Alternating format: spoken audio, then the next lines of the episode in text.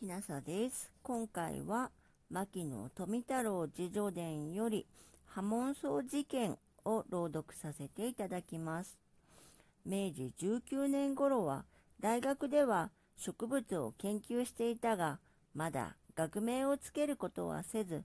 ロシアの植物学者マキシモビッチ氏へ商品を送って学名を決めてもらっていた。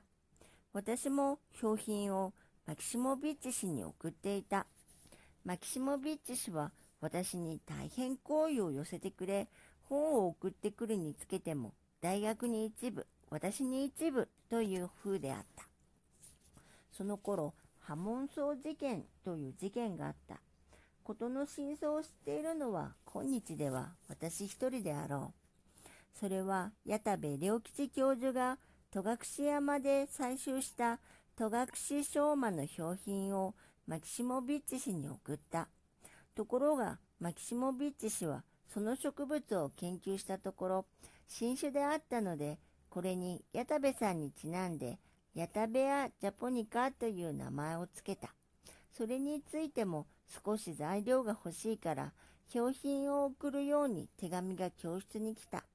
この手紙のことをある時、教室の大久保さんがその頃よく教室に来た伊藤徳太郎君に話した。大久保さんは伊藤の性質をよく知っているので、この手紙を見せるが、お前が先に名を付けたりしないという約束をした。ところが、その後3ヶ月ほど経って、イギリスの植物雑誌のジョーナル・オブ・ボタニー史上に同じ植物に関し伊藤が報告文を載せ戸隠昭馬にランザニア・ジャポニカなる学名を付して公表していた。これを見て、矢田部、大久保両氏は大変怒り、伊藤徳太郎に対し教室出入りを禁じてしまった。このことから、戸隠昭馬のことが波紋荘と呼ばれたわけである。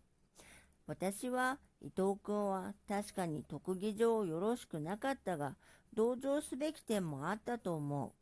戸隠昭馬は矢田部氏が採集する前に、すでに伊藤がこの植物を知っていて、ポドフィルム・ジャポニクムなる名を付し、それがロシアの雑誌に出ていた。だから彼にしてみれば、自分が研究した植物にヤタベアなどと名を付けられては面白くなかったのだろうと思う。